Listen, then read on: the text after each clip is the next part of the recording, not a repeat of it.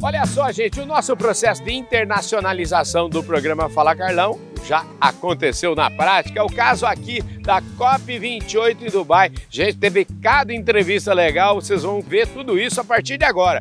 Só vou dar uma palhinha para vocês. Teve até prêmio Nobel. Começa agora, aqui com exclusividade no seu programa Fala Carlão e, claro, no oferecimento da nossa plataforma Agro Revenda. Podcast Fala Carlão. Nafis Ahmed, thank you very much for coming here at my program, Fala Carlão program. Thank you so much, my honor. Uh, uh, here, you used to say that nobody uh, is uh, was born famous like you are now. But I, I would say, I would like to know about your a little about your trajectory, about your history. Tell us. It's no problem. Uh, I'm an academic. I used to work at university, uh, teaching and researching on international politics. And then I moved into journalism and I became an environment journalist. I wrote for The Guardian, I wrote for Vice, I wrote, uh, uh, I wrote about uh, interconnected environmental problems and how they link to politics. And one of the big things that I do now is I work in system change. I run a company called the System Shift Lab, where we advise governments, uh, intergovernmental agencies like the UN and non-profits how they can do system change, how they can um, adapt to climate change, how they can accelerate energy transition, and how they can uh, benefit the, the people and communities. And uh, here, uh, you used to, in this cup, is the cup of uh, to move, to improve, to turn promises in action. Is it possible? I think it's possible. I think I'm excited that for the first time at this COP, there are a number of goals which were put on the table by the presidency, which are very new. They've never been done before. So, for the first time, we have a goal of expanding renewable energy. Never at any COP, we've had COPs for 28 years. It's first time we've had a renewable energy goal, and the goal is to triple renewable energy. So this is brilliant. And in the in the in this last year, uh, this uh, COP presidency has talked to the United States. They've talked to the EU. They talked to China. They talked to India. They talked to Africa, and they got all of them to say we should triple renewable energy. So this is brilliant. So there's a very strong chance that we could get a deal on, on global renewable energy target of tripling. It's very good news. Obviously, we just had the loss and damage agreement, which uh, for 30 years, the poorest countries have been fighting for this. Um, finally, now that agreement is in place. It's not perfect, but you know people were concerned that the World Bank was in charge and it would be business as usual. But I think they managed to get developing countries on the board of the loss and damage fund with the World Bank. So they're going to be able to have some uh, push. So that's a very positive thing. Now we need to have agreement on two other things this phasing down of the fossil fuels and on climate finance. These are becoming quite controversial topics here. My hope is that we can get an agreement because we, if we don't get an agreement on these things, it will be very bad. Eu estou falando aqui com o Jorge Delgado, que acabou de participar de um painel. O Jorge Delgado é secretário de Mobilidade Urbana do Ministério do Ambiente e Mudanças Climáticas de Portugal. Eu espero não ter feito nenhuma confusão aqui. Obrigado. Tudo querido. perfeito, tudo perfeito. Escuta, aqui no Fala Carlão a gente fala que ninguém nasce ministro ou secretário de Estado. Antes da gente falar do que viemos, eu queria que você se apresentasse um pouco. Quem é o Jorge Delgado?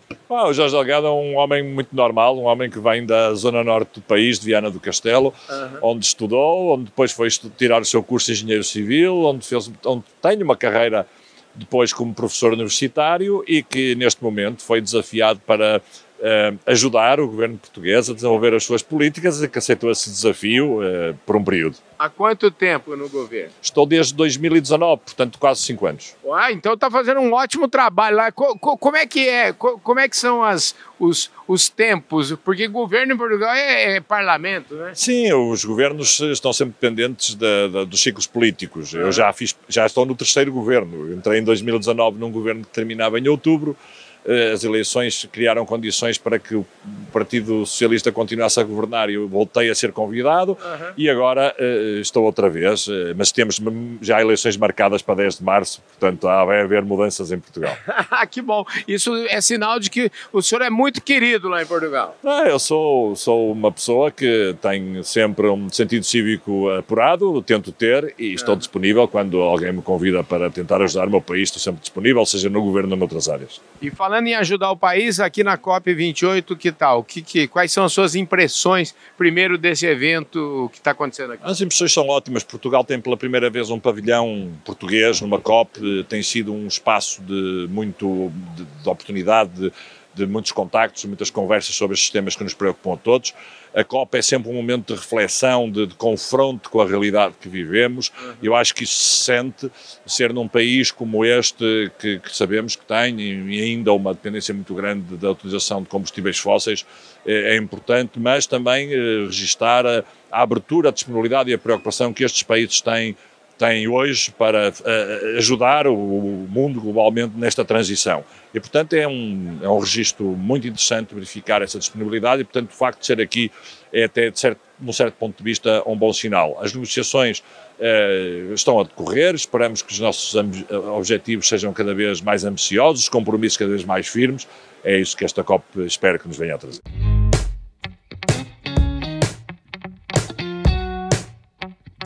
Obrigado por você é, concordar e falar com a gente aqui, viu? Ah, muito obrigada. Eu queria aproveitar e mandar um abraço pro meu amigo Chico Bedus, que o Chico, ó, já estamos aqui trabalhando para você, estamos aguardando ele chegar aqui no Brasil. Escuta, é, Nathalie, aqui no Fala Carlão, é, a gente sempre fala que ninguém nasce diretor de nada, todo mundo tem uma história para contar. Então eu queria, antes da gente seguir adiante falando sobre o trabalho da National Wildlife Federation, eu queria que você falasse um pouquinho é, quem é a Natalie Walker? Ou é, who is she? Who is Sim. Who are you? Obrigada. Sou bióloga e por uh, quase 15 anos estou Uh, trabalhando para a ONG norte-americana, National Wildlife Federation. Uh -huh. Estamos enfocando, apoiando uh, soluções multi-stakeholder para apoiar a produção sustentável para commodities que estão uh, com conexões internacionais, especialmente com os Estados Unidos, -huh. que, utilizando porque muitas marcas internacionais estão utilizando muitos commodities produzidos no Brasil, -huh. como soja, couro, carne. Sim. E por isso estamos apoiando um, essa, um mundo com produção melhor, melhor -huh. sustentável, e com conservação no mesmo tempo. Estou aqui no COP para apoiar uh, uh, as links entre produção sustentável e uh, as, como uma solução no câmbio climático. Como é que é esse seu desafio que começa a partir de agora? É, no, toda vez que a gente começa uma coisa nova, uhum. vão ter desafios uhum. na frente. Como é que você está uhum. se preparando para isso e como é que você uhum. imagina que serão esses desafios aqui? Não, olha, eu uma coisa para mim que vai ser um desafio e que eu, apesar de estar aí 19 anos na parte de agricultura, uhum. a gente tem um monte de cientista lá na empresa, uhum. né? Então, gente que conhece as coisas técnicas profundamente. Uhum. Eu, e eu tô fora, tô engajando com esses stakeholders, então quero representar eles bem. Então, eu vou fazer um trabalho profundo de entender como estão os nossos compromissos de sustentabilidade, como que a gente está mensurando isso, como a gente está reportando, conversando com os investidores para trazer mais valor para o produtor e para a empresa. Então, eu vou começar a entender essa parte, mas mais importante para mim, nessa nova função, nessa função ampliada, no momento que a empresa está passando, que o nosso CEO, junto com o Rodrigo, que é o CEO de agricultura, está uhum. falando, ah, Vamos mudar tudo porque eu quero que o valor esteja rápido e o valor chegue no produtor o mais rápido possível. Então, com essa missão e com as melhores pessoas que a gente tem na empresa e no meu time, eu vou me dedicar para conhecer cada um deles profundamente e como eles podem trazer valor para essa missão que o CEO colocou para a gente. Temos que ser rápido, temos que trazer inovação rápido e o produtor tem que ver o valor rápido, que a gente tem que resolver o problema do produtor. Esse uhum. é o uhum. nosso cliente. Então, principalmente as pessoas, eu acho que eu estou muito empolgada e com muito compromisso em conhecer cada um dos meus do, dos membros do meu time, entender onde eles estão e como que a gente junto entrega essa missão e esse valor para o produtor. Uh, thank you very much for coming here one more time here at Carla. Fala, Carlão. It's a great pleasure to be here. Thank uh, you.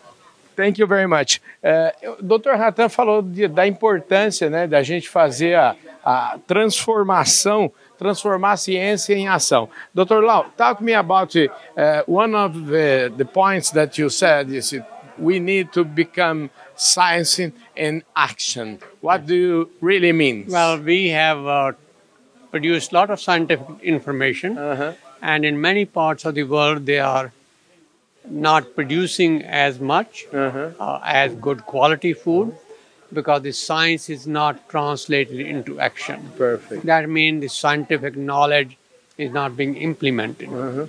Uh, a typical example is conservation agriculture. Uh-huh. Brazil has done a marvelous job mm-hmm. of that. Globally, hardly 200 million hectares mm-hmm. out of 1.5 billion hectare of cropland is under conservation agriculture. Mm-hmm and yet conservation agriculture as brazil has been so successful mm-hmm. should be adopted everywhere so the question is how can the policy makers uh, make policies which are pro nature pro farmer and pro agriculture that's so right. that's a very important part and you said a, a very important point is uh, no farmers left behind. left behind i love this uh, there are conclusion six, there are more than 600 million farmers uh-huh. in the world, of which 500 million are small landholders. Uh-huh. They cultivate 2 hectare, 4 hectare, mm-hmm. 3 hectare. So it is the small landholders, many of them are women, mm-hmm. especially in Africa and Southeast Asia and South Asia. We must really make sure that they have access to scientific knowledge and technology and we shouldn't leave them behind. Uh, I, I think uh, you are a very, uh, you like very much of a Brazilian agriculture. Absolutely. And, and so we, we, we, we love this decoration, but uh, the, the point is we have to change some askins. Uh, Absolutely. Which, which ones our challengers right. Uh, have to be uh, address it at this moment in uh, Brazilian agriculture? I think uh, producing more from less, uh-huh. increase the use efficiency of fertilizer. Okay. So that the rate can be less. Uh-huh. Improve the use efficiency of pesticides uh-huh. so that the rate can be less. Make soils which are disease suppressive mm-hmm. and healthy. Make agriculture and soil in a sustainable way so that it can address environmental issue, climate change, water quality, water renewability, biodiversity. So Brazil has been a role model in production. Mm-hmm. I think it should and can be also a role model in making agriculture a solution to the environmental issue.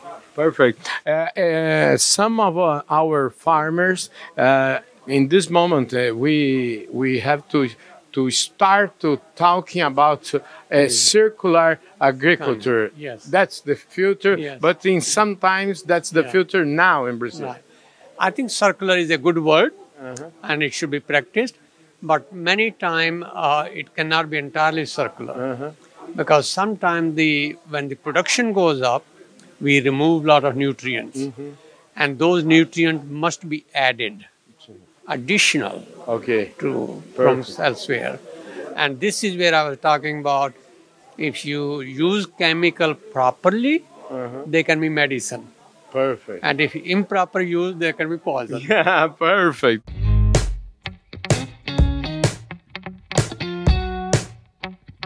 Um abraço, gente. Valeu demais da conta. Obrigado pela sua audiência. Obrigado também por vocês. Obrigado, agradeço demais a participação conosco da Ubifol a participação conosco de Datagro Markets, Grupo Public e Plataforma Agro Revenda. Muito obrigado, um forte abraço, a gente se vê no nosso próximo programa.